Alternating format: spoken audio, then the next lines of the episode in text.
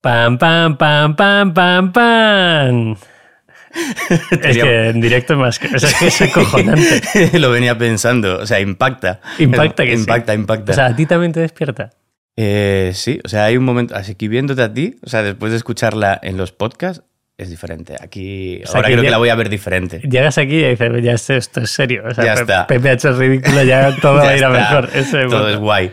Qué guay. Eh, a lo mejor conocéis la voz de Nolo. Eh, Nolo a lo mejor os han escuchado en algún momento. Igual me han escuchado en, en nuestro podcast o, o en alguna otra entrevista. Bueno, pues hoy vamos a descubrir quién es Nolo, eh, qué es Hola Coffee. Eh, digo ya quién es el patrocinador y me lo quito en medio. Dale. patrocinador es Minimalism. Eh, si alguien quiere hacer camisetas, sudaderas, pantalones, todo lo que tenemos en Minimalism, incluyendo las mochilas, pues puedes poner tu logo de empresa, escribirnos y hacemos un diseño para ti y hacemos algo que sea exclusivo para ti, para tu empresa. Nosotros lo estamos haciendo. Estamos en ello. Ahí está. Quizá cuando salga este podcast, Está ya la Ya producción está. hecha. sí. Es que vamos a ir con retraso, pero ya os explicaremos por qué. Qué guay, qué guay. Yo encantado. Pues mira, Hola Coffee es un ejemplo de, de otra cosa. Incluso podríamos hacer otra tirada de café. Yo ahí te lo dejo. Ah, yo encantado. Me pongo a buscarlo en cuanto salga de aquí. Bueno, pues ya otra cosa más. A seguir trabajando. a seguir, a seguir Otro to-do list. Vale. ¿De qué vamos a hablar hoy? Eh, de café, obviamente. Eh, tenemos a uno de los eh, 50, ¿voy a decir mejores o no digo mejores? Digo catadores. Sí. Catadores. No hay mejores ni peores. 50 catadores españoles de café. Sí, más o menos. Según los, la última vez que miré, eh, de los de, de catadores oficiales reconocidos por, por el Coffee Quality Institute, que pasamos nuestro examen. Suena muy bien eso. Sí, sí, suena maravilloso. Se suena como una corporate alguien que diga tengo MBA en, en- Sí. en algún sitio de IE o ESIC o algo cosa de eso. No, esto, esto es eh, bueno, un organismo que, que- que regula un poco eh, cómo reconocer y valorar los, los cafés.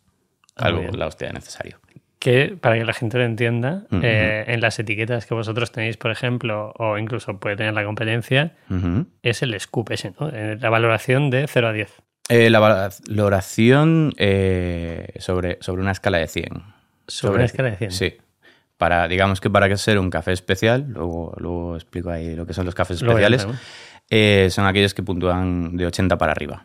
Vale. Y mm, en calidad de verde. O sea, hay, hay empresas que lo ponen en la etiqueta, eh, nosotros no, porque una cosa es la, la puntuación de la calidad del café y luego está un poco como lo tuestes, que no tiene por qué corresponderse con esa calidad. Muy interesante. Bueno. Eh, vamos a aprender mucho del sector, me da a mí, en esta Sí. entrevista. Así que eh, eso vamos a aprender. Un poquito de café, un poquito de business, de cómo una persona autodidacta, fan del café, eh, consigue montar un negocio. Hablaremos de facturación, la cosa va bastante bien y vais eh, creciendo. Es Sí. muy interesante cómo funciona.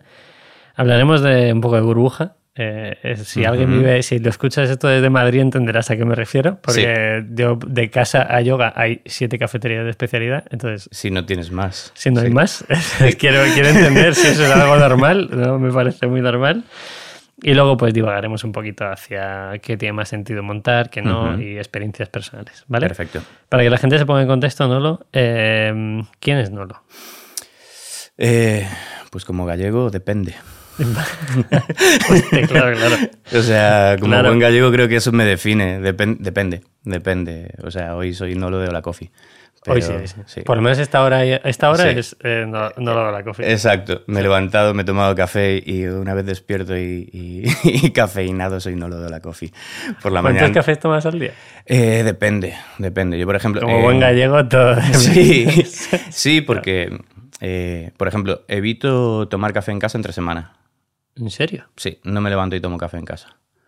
Que suena como raro, impacta, ¿no? Pero, Claro. Pero normalmente me levanto, veo unos cuantos emails, saco a Helio, a nuestro perro y, y, y digo, es que voy a tomar café en la oficina. Claro. Entonces, eh, ¿para qué voy a tomar café? Ya sé, o sea, tengo ahí un pequeño gap de despertar.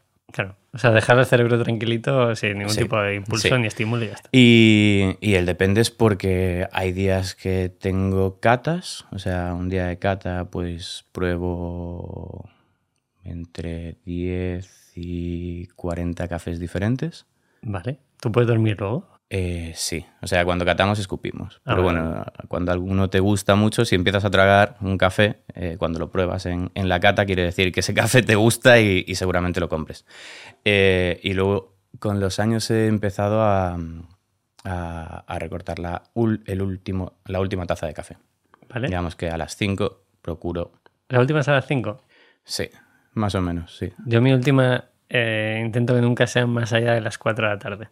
Es que cada cuerpo es diferente y cada persona es diferente. O sea, al final, eh, la cafeína, o sea, hay una parte que yo soy un proveedor de, de droga legal, ¿no? Yo O se me sea, acuerdo cuando me lo dijiste, digo, sí, sí. es, es uno de los psicoactivos, de las sustancias psicoactivas que, que- que más vendidas y más consumidas en el mundo.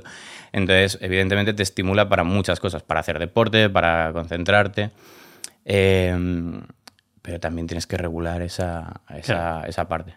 De hecho, normalmente si eres consumidor de café, cuando pasas, dependiendo de la cantidad de café que consumas, eh, si estás un día notarás una pequeña jaqueca y resaca, sí. Sí, sí, se llama mono. Sí, exacto. Claro. exacto. A mí me pasa algún día. Me pasa algún domingo que digo, va, hoy no tomo. Y, y- y la consecuencia es que me termino tomando un Hmm. café. Vale, pero dime quién eres. De ese depende. O sea, más allá del café, Eh, volvemos pues, un poco a tu historia. Que, pues soy gallego, o sea, creo que eso también me marca mucho. O sea, la, Vale. la tierra, ser, o sea, depende como, el depende es, es parte.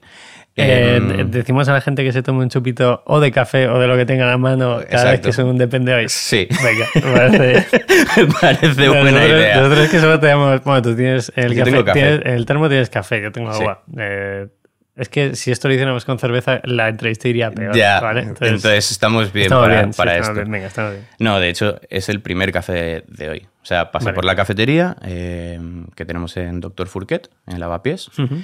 y, y me cogí y dije, mira, me voy a llevar el termo, me lo tomo con calma, no tomo demasiado café, no vaya a ser que me ponga a estar nervioso. y- Nervioso.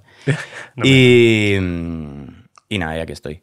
Pues eh, soy gallego, eh, empecé a estudiar arquitectura técnica, eh, no duré ni seis meses. Me mudé a Barcelona con 19 años para estudiar diseño de producto. ¿Qué escuela? Elisaba. Ojo, ¿sabes que Elisaba casi fue patrocinador de Minimalism? ¿En serio? Eh, del podcast. No sé si nos escucharán, pero estu- yo tuve una novia allí, de hecho. Pues ahí estuve yo. Vale. Bueno, no voy a decir el nombre por, por- Por porque me parece fatal, pero, pero sí, sí, buen, buen sitio. Sí. Eh, cerca de la Rambla. Eh, sí, de hecho a mí me coincidió cuando estaba abajo y luego se mudó el centro. No soy un... No soy el mejor ejemplo de estudiante. Nunca lo he sido. Mi madre es profesora, no... no, presión- presión familiar, Sí, claro. pero eso, no acabé la carrera. ¿Vale? Eh, pero empecé diseño de producto, eh, luego me centré en- más en la parte gráfica. No hago nada de la gráfica de Ola, gracias a, a Dios, porque por eso, por eso luce todo tan Por guay. Sí, sí hubo momentos en los que lo hice, ¿Vale? pero, pero ahora preferimos eh, depender de gente que sabe más y que tiene mucha más experiencia Está por muy el bien de la, de la imagen de, de nuestra empresa. Y, y acabé, bueno, pues en medias hice muchas cosas. O sea, puse música en locales en Barcelona, eh, trabajé de camarero y, y ahí es donde descubrí el café. Entonces, desde, desde hace bastante tiempo soy Nolo el, el pesado del café. Empezar el café. Para mis amigos, sobre todo. Eh, autodidacta. Sí. 100%. ¿Se puede saber tanto de café siendo autodidacta? Bueno, el ejemplo es que sí. ¿Cuántos vídeos, libros eh, y tutoriales de café te has estudiado? Muchos y todavía tengo pendientes y vuelvo a ellos. Em, claro, esto, esto era 2010. En 2010 No existía YouTube para saber que era... Y había muy poco sobre café. O sea, yo cuando, cuando trabajé con, con una pareja de australianos en Barcelona fue donde vi el mimo que había a, a preparar café y sabía diferente. Entonces, eh, bendito Internet, que de repente ves que hay algo en otras partes del mundo, eh, en Estados Unidos, en Reino Unido, en Australia, de gente parecida a ti. o sea, peña con otros intereses como que no encajan en ninguna caja y de repente se encuentran en el café de especialidad. Qué bueno. Y dije, igual aquí encajo, por fin, igual he encontrado mi sitio. Y empecé a leer todo lo que me caía en las manos. Sí, y a buscar todo lo que podía. Y eso se traduce en... Tener la coffee a día de hoy. Vale, sabiendo una pasión. A mí una cosa me dijiste Mm. de dónde venía la pasión, que Mm. te enteraste mucho, mucho más tarde, ¿no? Sí, buah, aquí hay, hay, o sea, trabajándome mucho, ¿no? A nivel emocional, eh, terapia y demás. Em, claro, vas conectando cosas y te vas volviendo como más sensible. Pero sobre todo cuando ya me estaba dedicando al café, una vez volví a, a- casa de mi bisabuela, que ya había fallecido, y, mm, y me dijeron, bueno, hay un molino, hay, hay un molino de café ahí para ti. O sea, que había en casa de tu bisabuela. Y yo eh, pasé mucho tiempo de pequeño, pues porque mis padres trabajaban y salidas de colegio, guardería, etcétera, pues estaba ahí. La sorpresa fue coger ese molino de, de- de café azul, girarlo y ahí, o sea, todavía me pongo un poco de nervioso porque estaba una pegatina con Manuel Botana, tercero A. O sea, yo soy Nolo, pero, pero bueno, me conocen como Nolo, pero mi nombre es Manuel. Entonces, había cogido ese molino y me lo había llevado por algo Al cole. al colegio, a tercero de primaria. Ahí, claro, ya cuando dices eso, dices, pues no estoy aquí de casualidad. Claro, voy a ser dealer de café. Exacto, me voy a dedicar a esto. ¿Qué atracción tenía ya o fijación por un objeto, no? Que es un molino de café. Eso me lleva a la pregunta que intento resolver. y Me gustaría que la gente que nos escucha eh, que también intente resolverla. ¿no? Yo estoy intentando resolver si es más fácil montar un negocio siendo el artista, el creador, el soñador, como es en tu caso, o sea, tengo una pasión y me dedico al café y luego un business, luego un negocio, o al revés, tengo el saber de negocios y a partir de ahí busco esa necesidad, ¿no? ¿Tú cómo lo ves? Porque es una pregunta que voy a repetir bastante porque creo que no hay una respuesta correcta y en función del entrevistado o entrevistada saldrá una cosa u otra. Eh, me lo llevo planteando también alguna vez. ¿Vale? Eh, creo que los dos caminos se pueden coger, pero el resultado va a ser muy diferente. ¿Vale? Porque si, al menos eh, voy a hablar en, en mi caso, ¿no? O sea, la manera de comunicar cuando algo te apasiona y es como, como ese drive de Ujú. decir, tengo que hacer que, tengo que contar, esto es tan grande y me mueve tanto que tengo que contagiarlo de una manera tan bestia que muchas veces no miras tanto a decir, estoy haciendo una locura, esto me va a sobrepasar, ¿cómo, cómo, cómo lo voy a llevar? Entonces eso también lleva a aprender un poco de, de negocios y entender los números que hay detrás, que al final también es un poco de lógica, ¿no? un poco de las cuentas de casa. Tanto entra, no puede salir No puede más de lo que entra. Exacto. Que luego viene Hacienda y... Eh, Claro. Entonces, creo que los resultados son muy diferentes. Eh, esto nos puede llevar al tema de la burbuja directamente, ¿no? De Sin decir, problema. de decir que ahora hay una entrada en el café que es más desde el enfoque de negocio, sino de, de los primeros que empezábamos hace años, que era en plan, esto lo tengo que compartir con la gente. Claro, Entonces, creo que los resultados son muy diferentes. claro. O sea, eh, hay un mogollón de gente que lo tiene como un autoempleo, que le flipa el café, que lo ha conocido y se monta una pequeña cafetería como un autoempleo. Me parece chapó, es súper mágico, porque la experiencia en ese tipo de cafeterías es bastante mágica. O sea, hay, hay Te un punto... cuenta, hay un proceso de Exacto, un de café, es una conocimiento, experiencia sí. más que otra cosa. Entonces conectas mucho con la gente que está detrás, que normalmente es- son a los que vas a ver casi siempre. Claro.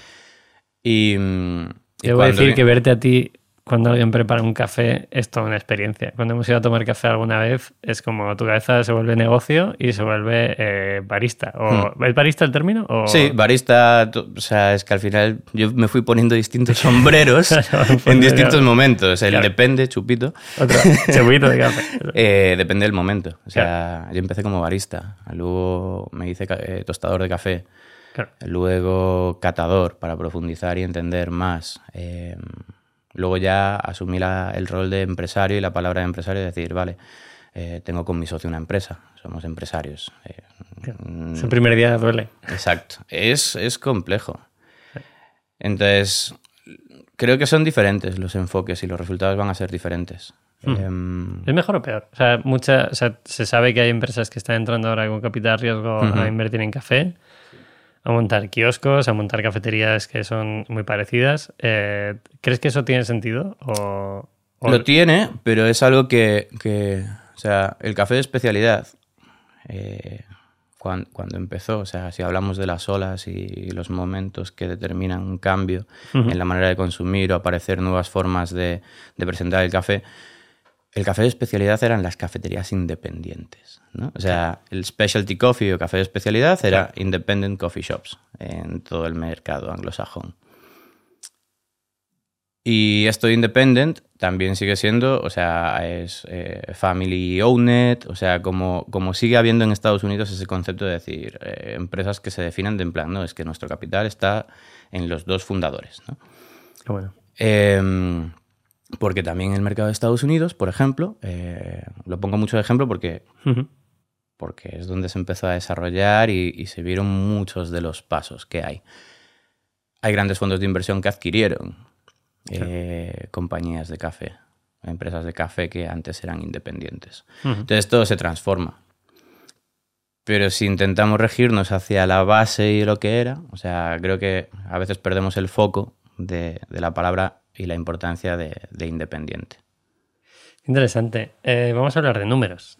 Las preguntas que hacemos siempre, eh, para ponernos un poco en contexto de cifras de qué es la Coffee, es años de vida del proyecto, en el 4 de marzo serán seis años eh, oficiales, como la apertura de, la cafetería en Fourquet. Pero bueno, se gestó desde mucho antes, bastante antes. desde, los, desde tercero A de primaria. Eh, para mí sí, pero. Pero con Pablo, con mi socio, eh, siempre, siempre nos hace mucha coña porque nos conocimos en Barcelona porque los dos, o sea, yo había dejado arquitectura técnica, él estaba estudiando arquitectura técnica y nos pusieron en contacto. Nos perdimos la pista y en 2010-2011, gracias a, Facebook como red social, vimos que los dos estábamos trabajando en café de especialidad. interesante. Y cuando yo me mudé a Madrid, pues empezamos a tener mucho más contacto. Trabajamos en una empresa de café comercial, en el lado oscuro del café, que también nos sirvió mucho como aprendizaje. Y entonces siempre decimos que, que ese momento en el que nos conocimos en Barcelona también se empezó a gestar, aunque no lo supiésemos. O sea, como mogollón de líneas que... Que se van uniendo. Sí, que tienes que ir conectando los puntos. No vamos a parafrasear a Steve Jobs de, claro, hace esto y, luego tendrá esta... a ver, yo creo que no es verdad. O sea, mm. eh, tiene sentido contarlo ahora, ¿no? Y ahora claro. dices, ahora tengo la respuesta. Hostia, claro, la tienes ahora. Ahora, ahora tienes que contarlo. Los puntos. Y además tienes que contarlo y decir, claro, tiene que quedar bien, tiene que dar una historia, tiene que dar tal bueno, que la gente haga cosas. Que vamos a llegar a la conclusión hoy también de que nadie tiene ni puta idea. Volvemos a hacer lo mismo. Eh, sí, exacto. O sea, lo que nos ha funcionado a nosotros o a ti o a cualquiera que emprende, no lo puedes copiar y replicar. No va a funcionar. No. es eso. Coged información, hacer que esa información sea vuestra y ahí empezamos. Y transformarla, sí. Eso es. Eh, hemos visto años de vida del proyecto. ¿Equipo que tenéis ahora mismo? Equipo somos 12, contando con los dos fundadores. Muy bien. ¿Facturación año pasado? 1,2 millones. ¿Te acuerdas más o menos de la facturación de todos los años? o sea, ¿ha sido siempre em, crecimiento? ¿Habéis notado algún bache? no, no, eh, no, la conozco entera entera. Vale. O sea, te puedo decir del año anterior em, que han sido 900 aproximadamente. o sea, siempre habéis ido creciendo, siempre 5 10% para sí, arriba. Sí, siempre hemos ido creciendo, eh, evita positivo. Em, Qué bueno. Eh, ¿Tiendas o locales? ¿Cuántos tenéis ahora?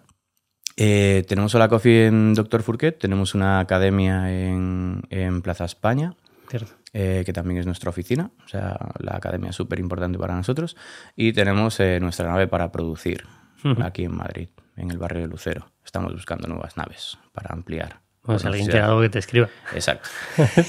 Lo aprovecho, hay que aprovechar. Nunca sabes quién escucha. Nunca sabes. Y... Mm, y es cierto que tenemos Hola Coffee, pero bueno, eh, teníamos un proyecto, tenemos un proyecto hermano que es Misión Café, que, que, bueno, tiene ahí en Calle de los Reyes, más una panadería también al lado, y que recientemente hemos abierto dentro, un pequeño corner dentro de un hotel. Qué interesante. O sea, tenemos como dos empresas, ¿eh? pero bueno, Misión es, es lado aparte. Qué bueno. Eh, nosotros nos centramos en Hola Coffee. Sí. ¿Habéis conseguido crecer año a año? Sí. Solo con la. Bueno, la academia no es solo, o sea, entiendo que la academia también os traerá bastante por el reconocimiento que podéis tener vosotros. ¿Pero habéis crecido en online o es todo físico en, la cafetería? No, sobre todo em, online nos explotó en la pandemia, como a todo el mundo. Explotó, Explotó, claro. Sí. Me acuerdo el día que me dijiste, ¿qué hacemos con esto? Y yo, a ver, eh, voy a intentar ayudarte, pero tampoco tengo la respuesta exacta, claro. Es muy heavy. O sea, creo que, que nosotros no le habíamos puesto el foco ahí. Eh, realmente ha sido completamente orgánico, pero sobre todo en la pandemia creo que pasó mucho. La gente se preocupó por, por desarrollar nuevos hobbies y consumir mejores productos de una manera mucho más consciente. Totalmente. Eh, todo lo, lo negativo de no estar en la calle se trasladó a, a- a una investigación casi de cada uno por encontrar nuevos, nuevos intereses y fue súper bonito acompañar un poco desde ahí. Eh, sí, los dolores de ese año, de la pandemia, fue tener al equipo en ERTE. Claro. Pero, Pero se abrió la puerta a la parte online que. claro, aquí ves, por ejemplo, podemos hilar con, con la parte que me decías. Eh, alguien que conoce el producto y desarrolla un negocio o alguien que viene de la parte de números y, y enfoca ahí. Nosotros pudimos los dos socios dedicarnos yo a tostar, Pablo a ayudarme empaquetando y estábamos enviando, con lo cual tuvimos viabilidad económica durante la pandemia. Y a ti te flipaba. Y a mí me flipaba, yo estaba muy tranquilo. Claro. Hay una parte que estaba muy tranquilo porque era un momento de volver a tocar. Yo necesito ser muy, muy manual en mi día a día. De hecho, con los, tú lo sabes, a veces tardo muchísimo en contestar un email, soy un desastre con esas cosas. Es, Perfecto. funciono, no, no soy el típico empresario y me cuesta mucho funcionar a, a ciertos ritmos. Un abrazo a aquella gente que te escribe un WhatsApp y si no respondes a WhatsApp te pone un mail y si no te llama. Exacto, No un hagas abrazo. eso, tío, ya llegará. Eh, No os preocupéis, ya llegará. Eh, entonces estuve muy, muy contento en esa parte. Y de hecho fue cuando Pablo y yo empezamos a desarrollar, cuando, bueno, pues el primer podcast, porque nos sobraba, nos sobraba tiempo, suena un poco mal, pero, pero es que teníamos tiempo Claro. para hacer eso, porque solo tostábamos café y lo enviábamos online. Era una putada porque siempre estaba eso, tenemos un equipo en ERTE, tenemos una cafetería cerrada, uf, o sea, vorágine, pero bueno, vas haciendo otras cosas. Y ahí empezamos a hablar de lo que era hacer café de especialidad en, en nuestro podcast. Interesante. Y, mm, y claro, este año, eso fue hace dos años, pues ahora estamos prestándole un poco más de atención, pero seguimos haciendo completamente orgánico porque no tenemos ni idea todavía de, de lanzar campañas, eh, pagar y esas cosas. De hecho, contigo hablé un día de esto. Ya llegará. Eso no te y ya llegará. Eso cuando tenga que Exacto. llegar, llegará. Exacto, sí. Pero es muy curioso y creo que es importante que la gente lo escuche. Mm. Es, oye, se puede crecer sin meter 10 locales o sin hacer eh, una única exclusiva estrategia en online, que muchas empresas lo están haciendo en este Mm. sentido. Nosotros, por ejemplo, es que más o menos online puede ser un, entre un 6 y un 10% de, de nuestra facturación. Eh, un 40 es la venta a otras cafeterías. eh, un 25 es nuestra cafetería de Fourquet.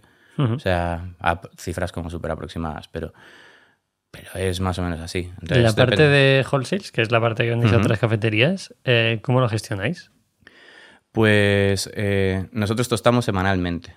O sea, ¿qué, qué diferencia hay en el café de especialidad con otros muchos productos? Eh, es que intentamos que haya la mayor frescura del café. O sea, ¿por qué? Porque eh, buscamos cosechas frescas, es un producto agrícola, con lo cual empieza a envejecer y perder cualidades organolépticas. O sea, aromas, sabores, las cosas que lo hacen guay como para que lo compremos. Ese término vale para chupito también. Si alguien quiere tomarse uno. Organoléptico Ah, funciona. Organoléptico funciona. Yo no sé si sé decirlo, así que no digo más. Pero mm, pues buscamos esas cosechas frescas, o sea, cafés que hayan llegado de Brasil recientemente, cafés que hayan llegado de Colombia, o sea, nuestra carta va mutando a lo largo del año. Hay café que sí que existe durante más tiempo, como, como un Brasil, porque el país es tan grande y es el mayor productor del mundo que, que nos da para abastecer de café fresco. Eh, como nos damos importancia a eso, también damos importancia a la frescura del café. Entonces, de las mayores complejidades es un poco los timings de, de producción y envasado y envío. Y sobre todo en las cafeterías de decir, almacena, guárdate un poquito de café porque tampoco puedes consumir el café recién tostado. ¿Vale? ¿Por qué? Porque eh, cuando tú estás café, eh, tiene que desgasificar por, por el proceso de tueste, o sea, Vale. de transformación con calor. Pasas de una semilla que tiene humedad, eh, cambia su estructura física, se expande, pierde humedad y además ahí se desarrollan toda la magia de, de componentes volátiles que vas a extraer con, con el agua. Em, pues tiene que liberarse de ese CO2 durante un periodo, si no lo que nos resultaría serían tazas eh, con, con sabores como, como fizzy, pero raros, como desagradables. O sea, es como si tienes demasiado CO2 en una caña, en una cerveza, o... o- eh, no mola. Te, te mata otros sabores. O sea, te los apaga. ¿Qué es para ti el proceso perfecto para hacer un café?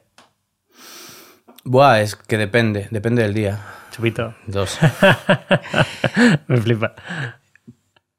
Hay una parte muy técnica que me flipa, pero hay otros días que es como no mido nada y, y todo sale. Entonces, Vale. según me encuentre y como mi estado de ánimo, o sea, me gusta que resulte en una taza agradable, pero muchas veces me puedo tomar una taza que igual diría, "Pff, no es para tanto, pero justamente el ambiente, el espacio, la compañía, hace que suba, ¿no? Y, y la, la Asociación de Cafés de Especialidad, de hecho, recientemente está cambiando un poco la definición de café de especialidad, hacia que incluir toda esta parte, ¿no? La experiencia tiene que ser especial porque si no, el Claro. café también deja de serlo.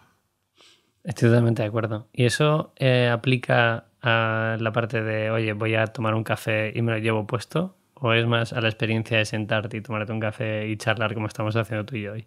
Yo creo que, mm, que puedes encontrar distintas formas.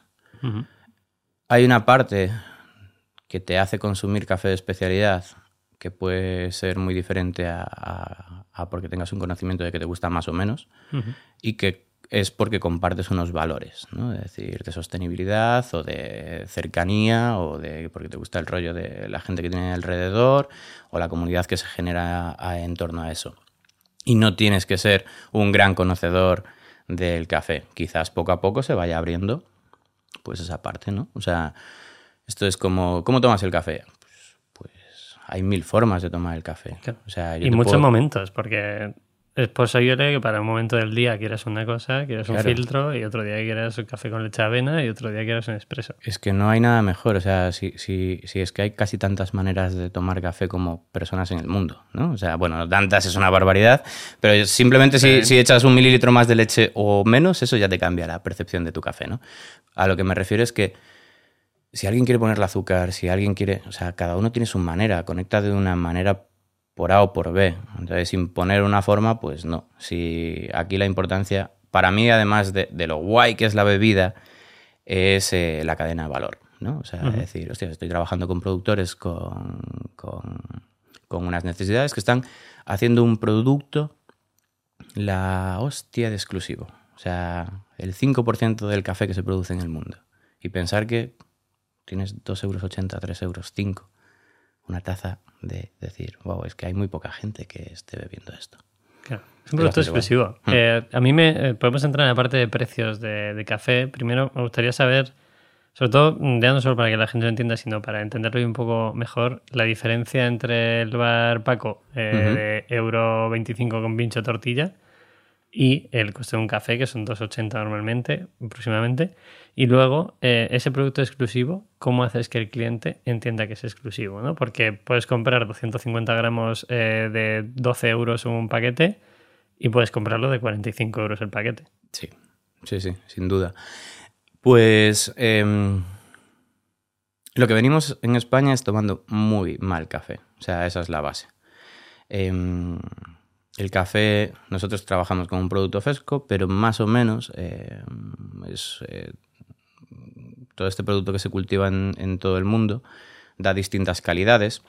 Hay dos grandes especies, arábica y robusta, quizás eso suene más. Ah, más allá del tueste natural y torrefacto. En España, históricamente consumimos muy mal café y sobre todo con tuestes excesivamente altos para esconder defectos que hay en el café. Entonces, eh, ese café normalmente va por, el, por, por la bolsa de Nueva York o la bolsa de Londres en caso del robusta. Eh, al final esas fluctuaciones pues, pues dependen de brokers, de cuánto hay, va a llover, macroeconomía, microeconomía, todas las decisiones estas que nunca sabes. De hecho, el- en 2022 tuvimos una tormenta bastante perfecta de que los precios se subieron una barbaridad. Entonces, en, en Bar Paco, eh, por, quizás por tradición y porque es lo que se conocía, eh, se ha tomado ese tipo de cafés y se ha ido arrastrando. Entonces, nuestra concepción de una bebida, yo siempre me gusta preguntar en plan a la gente cuando, no, cuando hace un curso o, o- Es decir, ¿qué idea tienes tú de a qué sabe un café? Vale. Entonces, normalmente se quedan un poco flasheados y, los ayudo. ¿Qué dirías que es amargo? Dirías que sabe fuerte, eh, maderoso, o sea, como... Y esas son las ideas que tenemos en la cabeza, porque es lo que hemos consumido siempre por tradición. Entonces nuestro paladar está como muy ahí. Cuando hablas de frutas, flores, eh, mermeladas y la complejidad que tenemos detrás, llama bastante la atención. Entonces es, es- es otra posibilidad. Hay que estar como predispuesto a querer entrar ahí. O sea, no es para todo el mundo. Es como tenemos una valla y va a caer gente de un lado y de otro. Por edad, por... por, por Todo. todo. Entonces, eh, se va transformando. Mm, que en Bar Paco sigan cobrando un café con leche a 1,50€, creo que ahí sí que es un problema de montar un bar y no tener unos conocimientos económicos detrás como para, para decir, hostias, es que no puede ser que desde hace más de 10 años el café con leche siga siendo 1,50€. Claro.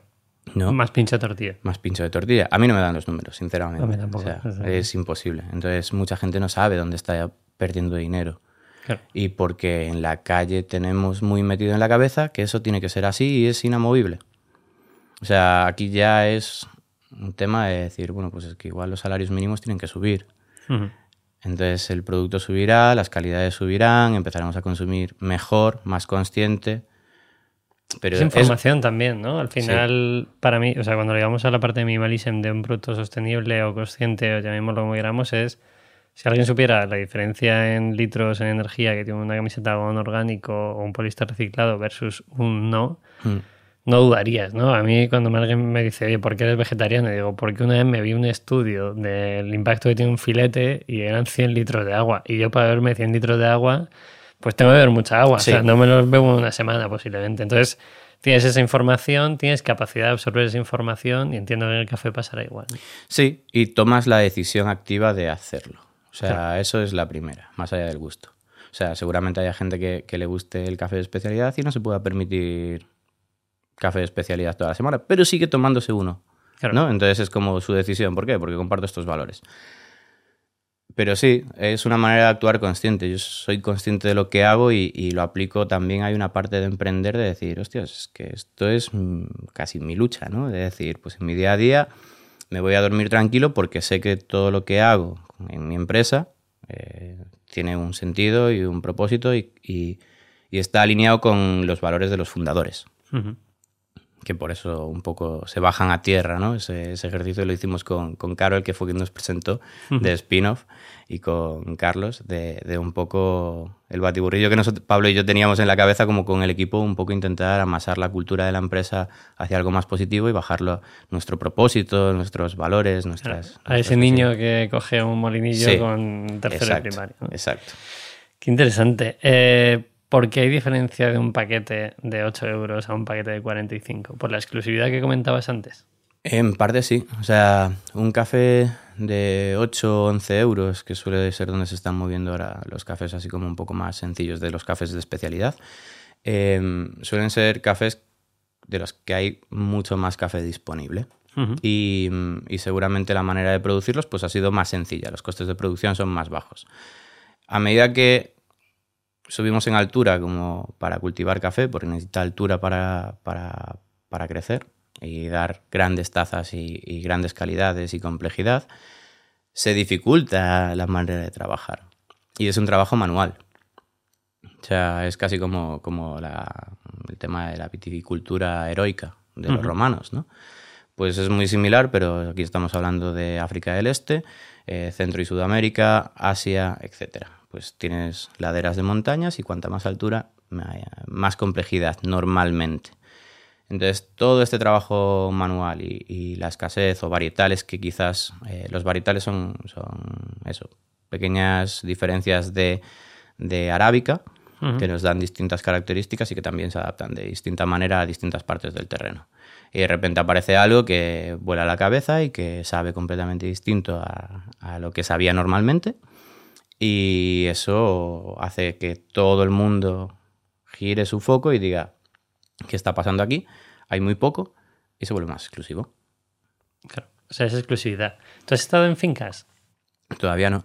O sea, es como mi parte súper frustrada todavía. Es muy raro eh, esto. Claro. Pero no, no he estado. O sea, no he estado porque nunca he...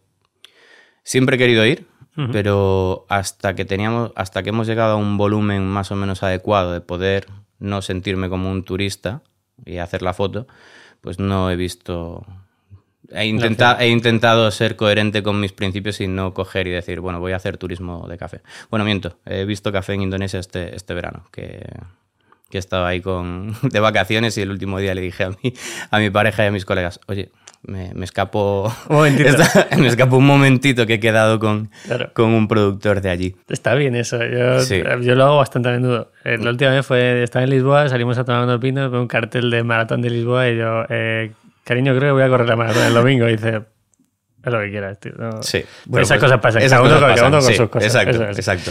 Vale, si volvemos a la parte de esa exclusividad, ese café de, de, esa calidad, ¿tú crees que hay alguien que se está beneficiando de decir que esos cafés vienen, o los productores o los distribuidores, y decir que es exclusivo sin serlo? ¿O hay alguna forma de cotejarlo? ¿Tú tienes la capacidad, siendo ese, catador que eres de café, ¿puede diferenciar uno u otro o es algo totalmente subjetivo? Eh, no. O sea, es, eh, hay una parte objetiva. Hay una parte objetiva si te formas para, para, para medir, ¿no? O sea, cuando mencionabas, yo soy, soy uno de los 50 o, seguramente algo más en España catadores. 55 ahora. Exacto. Eh, yo me formé para evaluar la calidad del café entonces, eh, de manera objetiva. Sí que hay una parte hedonística en la percepción de las notas de cata, pero también puedes, con, entrenamiento, con formación, y esto es algo que nunca para de pasar, también es la parte atractiva para mí de este curro, es que vas agrupando ciertas cosas y hay moléculas que es química que, huelen a determinadas cosas y saben a, determinadas cosas. Entonces vas calibrándote y estando siempre como más cerca y más en consenso con, otra gente. Entonces intentas eliminar parte hedonística a la hora de hacer una valoración y medir de una manera objetiva la calidad. Trabajo duro, entiendo, ¿no? Es... Eh, Tú puedes tener tu sesgo... Yo, yo lo tengo hmm. en la ropa, por ejemplo. Hmm. Tú puedes tener el tuyo con el café, entiendo. O sea, te tiene que gustar más uno, te tiene que gustar otro. Cada día menos. O sea, lo intento. O sea, que eres más profesional. Lo intento. O sea, pero como hay algo que es em, olfato y gusto, también muchos días notas que tu predisposición como para catar no es la misma. Entonces, es, a veces es un trabajo, para mí mentalmente es un esfuerzo de la hostia porque no estamos no, no nos han educado como para, para, para, valorar el gusto y el olfato, ¿no? Como decir, esto se puede medir o cuantificar. Entonces, nuestro cerebro hay un momento en el que está teniendo dos esfuerzos. Uno en poner una puntuación de 6 a 10 y en el otro momento está intentando conectar si esto era mora o era un arándano o era tal. Entonces aquí está entre diciendo esto es un 8 o un 8 y medio y aquí el otro lado está. Entonces gripas un poco. Y es un esfuerzo grande. Interesante, yo siempre he pensado que lo que te ponen las catas de mora, chocolate, miel y tal es como, bueno, aquí alguien ha levantado un dedo y se lo están inventando. Es cierto, ¿no? Entiendo que cada uno tendrá su... Cada uno tiene una experiencia al catar y, y cuando tú pones una nota de cata es algo que, que tienes aprendido. O sea, no puedes decir mora si no has experimentado la mora. No puedes decir papaya si no has experimentado la papaya. Mi papaya no es tu papaya. O sea, que siempre digo, las frutas que, por ejemplo, catan en, o sea, notas de cata en Indonesia, en África del Este o en ciertos lugares de Centroamérica, pueden ser diferentes a las que tenemos nosotros como, como occidentales. porque estamos acostumbrados a experimentar sabores muy diferentes. Es algo también muy ligado a lo cultural y al aprendizaje.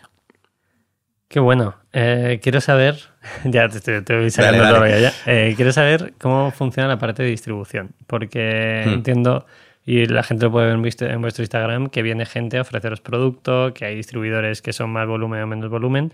¿Cómo se trabaja esa parte? ¿no? Más, más allá de hacia qué hay detrás. O sea, luego hablaremos un poco de sostenibilidad si quieres, pero cafetería en Cafetería Paco que quiere traer café de especialidad, mejor que llame a la coffee.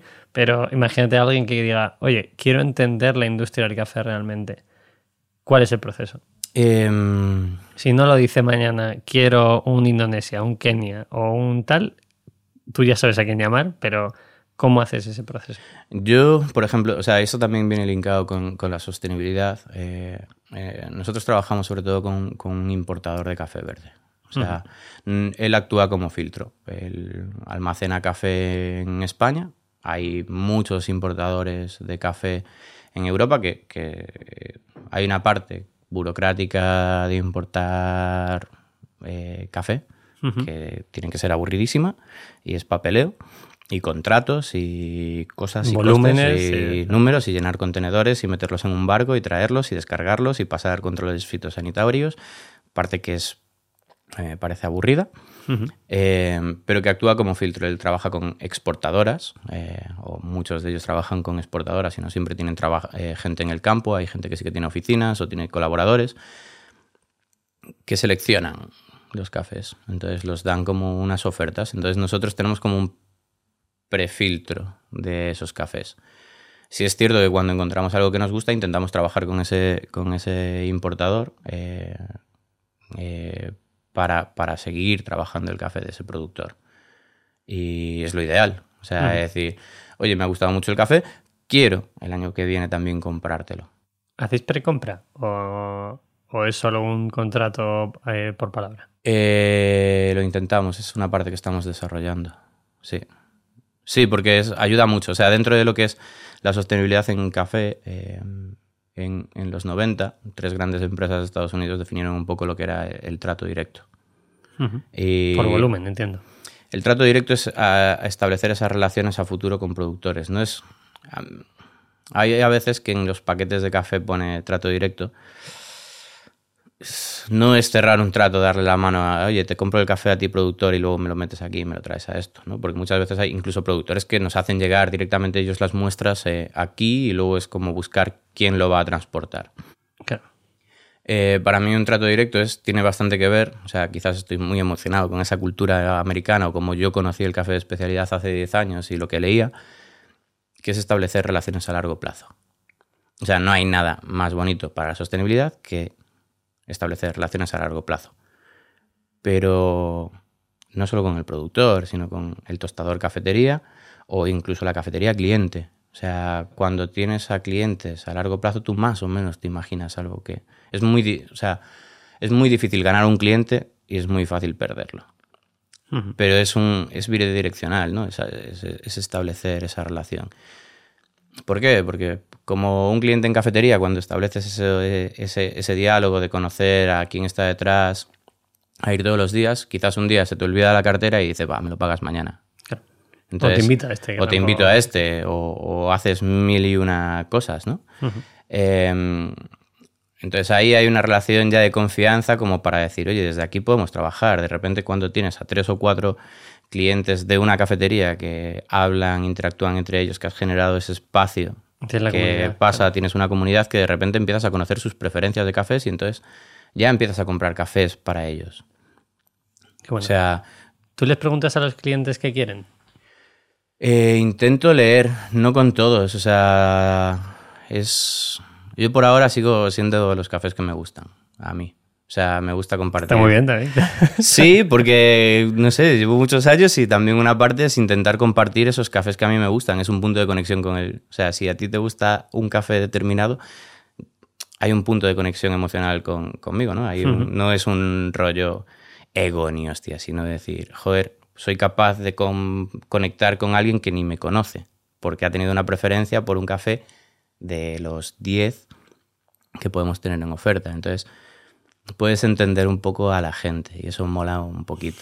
Qué guay. Entonces, a la larga, pues vas haciendo esas cosas y... mm, Entonces entiende, o sea, entiendes más o menos qué cafés funcionan sin preguntar cuando vas viendo cómo funcionan. Sin preguntar, pero con tu experiencia. Está claro. Sí, exacto, exacto. Es, es ser un poco filtro. Hay veces que he intentado coger algo más de tendencia de mercado y me, richi- eh, me rechina, me rechina mucho. O sea, cuando hay una tendencia de ahora se llevan estos cafés. Tú pues aquí no. Aquí podemos lo me cuesta, es, eh, con Pablo, con mi socio, me dice, pero tienes que encontrar algún café Y yo, va, venga, pero me cuesta, es un esfuerzo. Ahí sí que es subjetivo puro y duro. Sí. La parte no lo de encontrar ese café, eh, cuando hablamos de sostenibilidad, estáis haciendo estudios de qué es lo más sostenible en el café o estáis leyendo sobre Mm. qué es sostenible en el café, entiendo por el impacto, huella de carbono, transporte, Exacto. etcétera. Incluso con tanto intermediario es muy probable que llegue a un sitio, de ahí se distribuya, vaya al tostador, tostador a la empresa, la empresa al cliente final, en el caso Mm. de que sea venta online. Eso a nivel de sostenibilidad, ¿cómo lo medís? ¿Qué hacéis? ¿O qué, hacia dónde creéis que va la industria? Es igual tiro piedras contra mi tejado, pero mm, eh, sí que recientemente he leído que, que, por ejemplo, el café instantáneo y el café en cápsulas son dos de los métodos más, más sostenibles que hay, con menos emisión de CO2. ¿Pero cápsulas como las vuestras? ¿O Cápsulas compostables, no estoy seguro, no mencionaba el tipo de material. Nosotros tenemos cápsulas eh, compatibles con, con el gigante que tenemos todos en casa y, y son compostables, se compostan en 16 semanas. Entonces, bueno, pues es un granito de arena para nosotros, ¿no? En, en vez de usar aluminio, aunque el aluminio es súper reciclable, etcétera, etcétera. Bueno, no, no, no he leído tanto y no he profundizado tanto en esa parte. Y las hemos sacado por- porque hay una necesidad, hay un, o sea, nos pasaba ahí con Pablo, sí que teníamos esta escucha de clientes de cafetería, de decir, ¿por qué esta persona viene siempre y nunca compra café en grano o molido para casa? Claro. Y en esa escucha fue las cápsulas. Y aparte que En algo- casa tienen cápsula Exacto. y cuando bajan quieren la experiencia que decíamos antes, Exacto. que es términos eh, la especialidad Sí. también. Sí, entonces bueno, es aprovecharnos un poco de, de gente que se adicta al café y, y- y que tengan el primer chute en casa. Pero a mí, por ejemplo, lo que más me flipa es cuando estoy en un país extranjero Mm. y tomo una taza de café que puede ser mejor o peor. Mi criterio, obviamente, está muy lejos Mm. del tuyo. Eh, solo comprar un paquete de café allí, ¿no? Y es uno de los recuerdos que eh, en nuestra familia tenemos permitidos. O sea, Mm. en mi casa no entran mierdas, eh, pero, pero puede entrar café, Sí. o puede entrar un vino, o puede entrar alguna cosa de ese estilo. Es que es algo muy guay, es que tienes una Claro. conexión como muy diferente y también mola que sea efímero, ¿no? O sea, Eso que es. se acabe. Eso es. Y que lo disfrutes. Sí. O sea, yo- también la parte del café es como decir, tengo que aprovechar esto porque no sé si se va a volver a repetir. Y el recuerdo de me la ha traído mi chica de no sé dónde, tal. Claro. Es la hostia eso. Que luego dices, bueno, es Colombia, pero ya, bueno, pues está tostado en Lituania. Vale, pues Claro. ya está. Entonces está, no sé, tienes eso efímero y decir, esto no se va a volver a repetir. También es como te dice en plan, no vas a tener las cosas para siempre. Hay como hay mucho de decir, un Claro. poco de rollo zen. Esto Sí, es sí, finito. estoicismo absoluto. que- Aprovechalo, claro. Sí, eh, céntrate aquí y, y disfrútalo. Y, hay esa parte. Em, de distribución y sostenibilidad, intentando hilar ahí, que me voy por las ramas. Em, sí, hay esa parte que, que- que parece ser que es más sostenible en, en esas, en esas partes. La otra parte de tirar a mi tejado es que mm, también cuando todo el movimiento de cafés independientes empezó, empezaron a aparecer tostadores de especialidad, microtostadores locales, ¿no? Eh, tres, cuatro en distintos barrios. ¿Sería más eficiente tostar el café en el país productor y traerlo? No, porque envejece. Entonces Vale. pierde cualidades. Entonces, hay una parte que es intentar tener cercanía en, en establecer un radio de acción. Todavía no sé, no he calculado cuál sería nuestro radio de acción máximo como tostador de especialidad para ser más o menos sostenibles. Y sobre todo porque en eso entran otras métricas, ¿no? Es decir, si vendo café dentro de España, pero por otra parte tengo una práctica de decir todo mi café, la energía que utilizo está hecha con placas solares, quizás puedo alargar un poquito el radio, ¿no? Claro. Entonces no estamos todavía ahí, pero sería, creo que hacia ahí sería guay ir. Sería, el punto, ¿no? Sí, Eso nos lleva a futuro. Sí. Eh, habéis crecido, estáis por encima del millón de facturación, sois rentables. sí. Eh, ¿qué, qué tenéis en mente? Además de abrir una cafetería cerca de mi casa.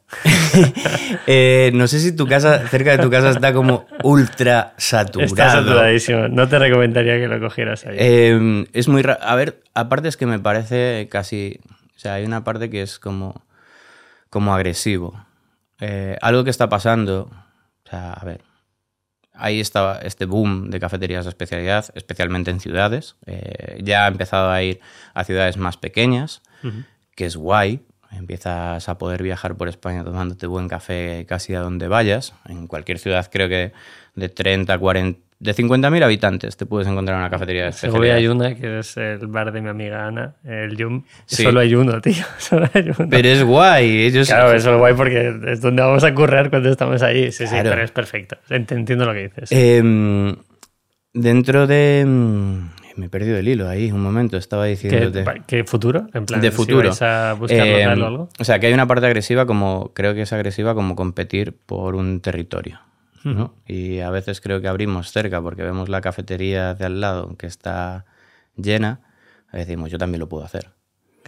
Y al final estás dividiendo a un consumidor, ¿no? Es decir, hay un consumidor de café de especialidad en esa área determinada, o alguno que se desplaza y se mueve, y lo estoy dividiendo en dos negocios. Aparece otro tercero y lo estoy dividiendo entre tres. Y al final lo que hago es que ninguno de ellos acabe por ser rentable. Porque más allá del café que utilices, también estará eh, el vínculo emocional que establezcas con el negocio y con la comunidad que se genera.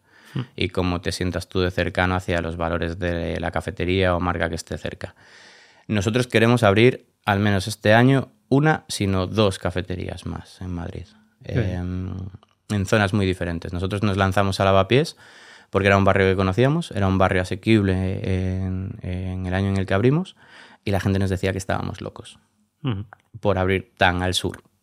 Al sur. O sea, anda, que no hay sur. Vallecas, tío. Claro, yo ahora vivo en Carabanchel de maravilla y mi, mi, O sea, con Pablo siempre digo, es que quiero abrir en Carabanchel. Me flipa Carabanchel, necesito una cafetería. Em, o sea, que hay una, hay una parte de abrir al menos un, un hola más en, en, otra zona y abrir un flagship o sea, más centrado en café, algo más experimental, algo más de lo que a Pablo y a mí y aparte del equipo le mola en cuanto a que podamos hacer un poco más de investigación y desarrollo a la hora de hacer café y servir cafés un poco diferentes. Qué interesante. Eh, la parte de wholesale, ¿cómo, ¿cómo, haces que esa persona que se está planteando eh, cambiar su café confíe en Ola o confíe en otro? ¿Crees que debe haber, entre comillas, una exclusividad o a ti te beneficia que la gente pruebe varios tipos de café y, al final decida quedarse con Ola o no? Depende. Eh... Chupito. Me parece que A ver, em, el término independent coffee shops o cafeterías independientes caló y quizás el término independiente se entendió como no me caso con ningún tostador y uso tropecientos tostadores. Pero eso no hay fallas con sostenibilidad. ¿Por qué? Porque un tostador no va a predecir cuánto consumo vas a tener. Entonces, aquí el tema es, bueno, si te gusta cambiar, está guay. Hay modelos de, de multi-roasters café que funcionan. Eh, y hay muchos que a la larga cambian y empiezan a tostar ellos mismos. O sea, como que... ¿Por qué? Porque si yo contigo tengo una relación que sé siempre más o menos y puedo incluso predecir, el otro día me pasó con un cliente que de repente Hace poco que ha abierto. Eh, Pablo es más quien se dedica a la parte de trato con clientes. Es lo que hmm. le da guay. O sea, ahí está la confianza. Esa confianza es Pablo. Pero en este caso, eh, acaba de abrir este cliente. Es un muy buen colega mío. Están ahí en Pontevedra. Mixto. Un saludo.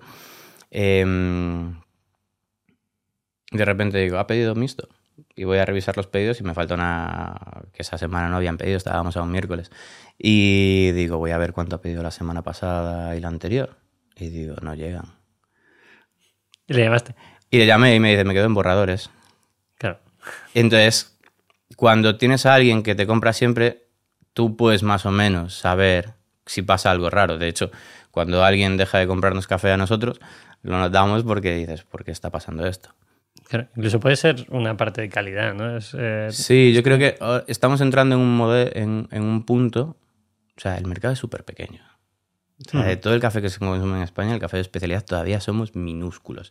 No me atrevería a decir cuánto, pero no creo que, que lleguemos ni a un 2,5% de la cuota de mercado del café vendido en España. O sea, no hay estudios hechos, pero sería muy aventurarme a que, a que se consume tanto. Voy a decir una cosa, no hay estudios hechos, pero hay muchas empresas levantando capital riesgo. O sea, PPTs habréis visto seguro con porcentajes probables de gente consumiendo café de especialidad.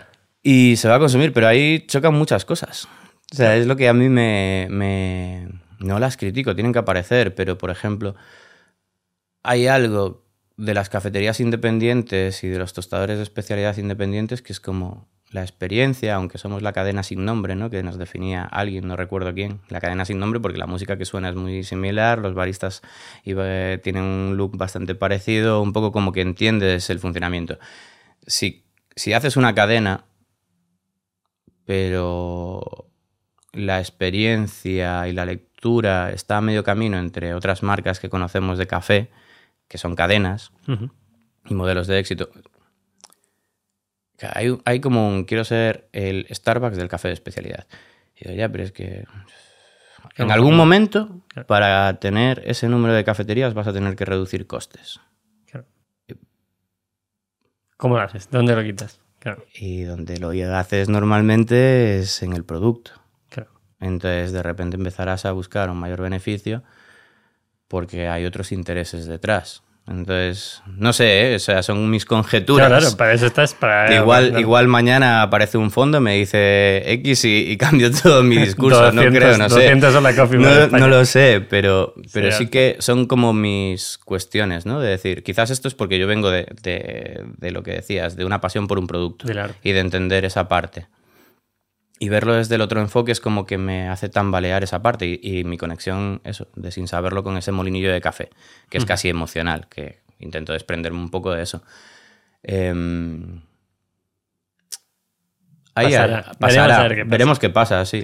Yo espero estar ahí. Bueno, en Estados Unidos sí que hay algún dato de volumen de consumo de café. Sí, pero. claro, la población es mucho más grande también. Y el es muy bestia. Y el poder adquisitivo es muy alto. En los estudios de Estados Unidos se habla casi que la mitad de la cuota de mercado es café especial. Pero entran cadenas como Starbucks dentro de eso. Bueno, eso sería relativo. Desde mi punto de vista, por claro. lo dejamos ahí.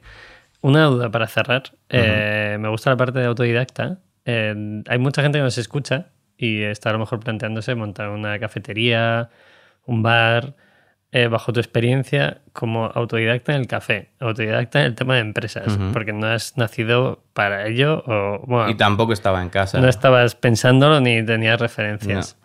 Si alguien tiene que elegir montar una cafetería de especialidad o una cafetería donde pongan tostadas, otro tipo de producto, ¿qué le recomendarías? Primero de todo te tiene que gustar la gente. Y te tiene que gustar servir a la gente. O sea, me emociona un poco porque es esa parte, es decir, tío, nuestro trabajo es servir y hacer feliz a, alguien.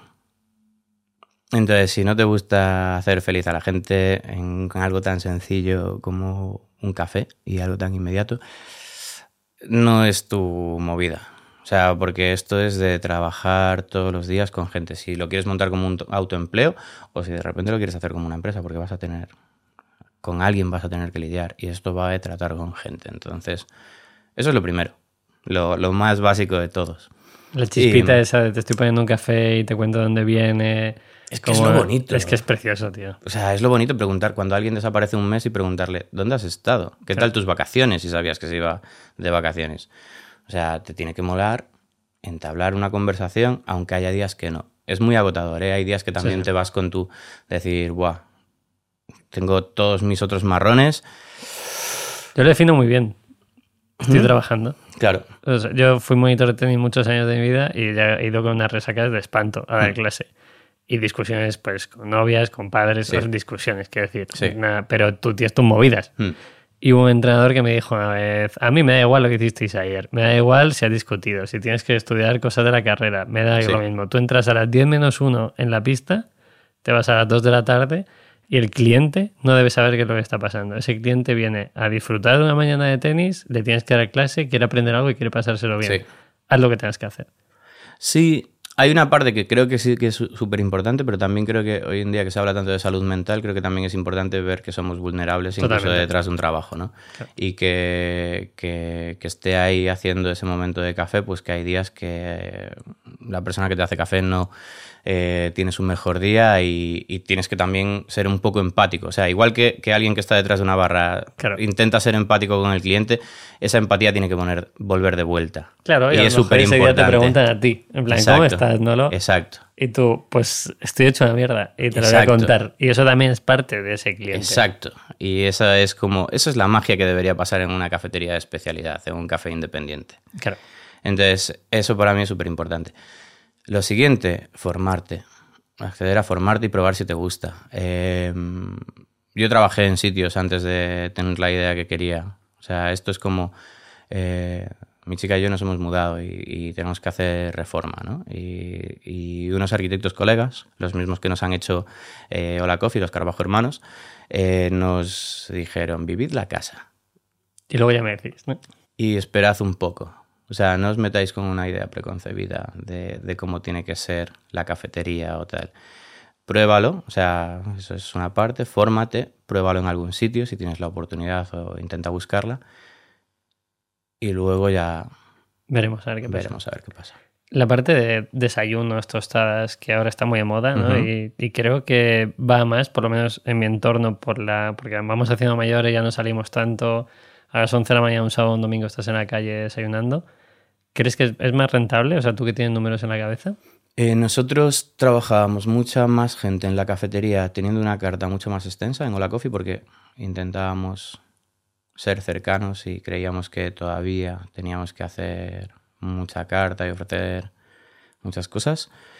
Eh, y trabajábamos más, nuestra cafetería es más rentable a medida que hemos reducido nuestra oferta de comida. Pero también es que Hola es un sitio muy pequeño y, y realmente hemos identificado que yo lo que sé hacer o sabemos, Pablo y yo y nuestro equipo, es hacer café muy de puta madre y comunicar esos cafés. Eh, lo otro es un complemento. Entonces no podemos perder demasiado el foco en ese complemento.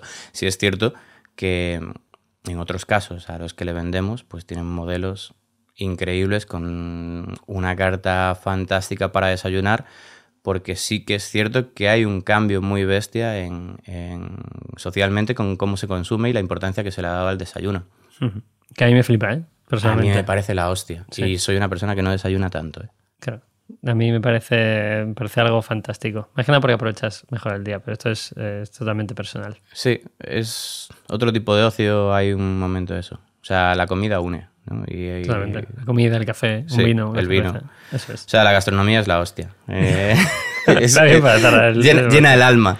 Claro. Sí. Yo quiero cerrar el podcast Dolo, con lo que has dicho de, de vivir la casa. A mí siempre, cuando alguien me recomienda algo en el canal de YouTube o en el podcast, es dar una oportunidad a aquello que quieras hacer, ¿no? Y, y creo que tú lo has hecho muchas veces en tu vida y te has dejado guiar y te ha llevado hoy aquí, que es aquí no solo sentado Sí. aquí, sino a, a, oye, que Hola Coffee sea una empresa que factura muy bien, que es saludable, que es rentable. Entonces, sí que quiero decir a la gente que si algo te llama tanto, que le des esa oportunidad y que lo vivas. Que puede ser un negociete, que puede ser un canal de YouTube, que puede ser ponerte a escribir o pintar tus mierdas. Que cada uno haga lo que tenga que hacer, sin liarse la manta de cabeza y gastarse, eh, meterse en 100 cafeterías. Exacto. Pero que lo disfruten y den una oportunidad a eso que te llame tanto. Hay que perder el miedo a, a equivocarte. Eso es. Realmente nadie tiene ni idea. Es que no. Es que no. Claro. Eh, equivócate. Si lo guay, o sea, tenemos muy metido en la cultura quizás de eso. Y si te equivocas, eh, bueno, pues si me equivoco volveré a probar. Claro. Sé que nos equivocamos todo el rato, tampoco. Yo me he sentido un fracasado durante muchos años por no tener un título universitario, siendo mis padres titulados universitarios y, y- y como de ir arrastrando y decir, ya, pero es que he, o sea, esto lo he probado, no me ha gustado. En diseño sí que es cierto que no acabé la carrera, pero adquirí mucho conocimiento que creo que me sirve a nivel proceso. O sea, que lo que más me ha aportado la carrera de diseño. Los profesores, Vale. ciertos profesores de la carrera de diseño, es eh, enseñarme a pensar y a no tener prisa, ¿no? O sea, que un proceso de diseño, evidentemente tienes unos deadlines, pero las cosas también pasan jugosas a veces cuando las dejas reposar un poco. Pues por mí Eso cerramos el podcast con eso. Ha sido, ha sido brutal. Dejar pensar y darle tiempo a las cosas. Eso es. No hay nada que se haga rápido, ni un negocio, ni un YouTube, ni una empresa de café. No. Nada se tuesta, na- nada bueno se tuesta a toda hostia. No, hay que darle su Ahí la tiempo. moraleja, ahí, Ahí, está. Eh, oye, a ti que has llegado hasta aquí, eh, no lo sé, si te quieres despedir, te despides cuando quieras. Eh, os dejo todos los enlaces en la parte de abajo. Perfecto. Eh, esto lo publicaremos en todos los sitios, YouTube, eh, podcast, TikTokers, todo, todo ese tipo de cosas que hacemos ahora. Y gracias, ha llegado. Si te ha molado mucho porque te gusta el café, porque te gustan los negocios o porque hemos tocado algo a ti te guste, mándaselo a esa persona que sepas que le vaya a gustar. Nada de recomendar en newsletter y no sé qué, que eso puedes hacer si quieres, pero un WhatsApp a tu amigo o a tu amiga en plan, mira lo que dice Nolo de la Coffee, Compártelo ahí. ese sería el punto. Pues sí, ha sido un placer compartir este momento contigo Gracias, Nolo, tío. y espero que los que no bebían café de especialidad al menos le den una oportunidad y lo prueben. Yo os invitaría a todos a que vivierais un café físicamente con Nolo, de cómo analiza las cosas, pero no, no vas a poder. Poco a poco. Nunca se sabe. A veces me podéis encontrar quizás en cafetería o, o en otra. Ah, o- muy bueno, los cursos, pero claro, no es escalable para toda la gente que pueda escuchar y quiera verlo. Entonces, bueno, poco eh, poco. intentar sentir lo que siente Nolo cuando toma un café o sirve un café a alguien. Lo dejamos ahí. Mil gracias. Un Gracias. placer. Gracias.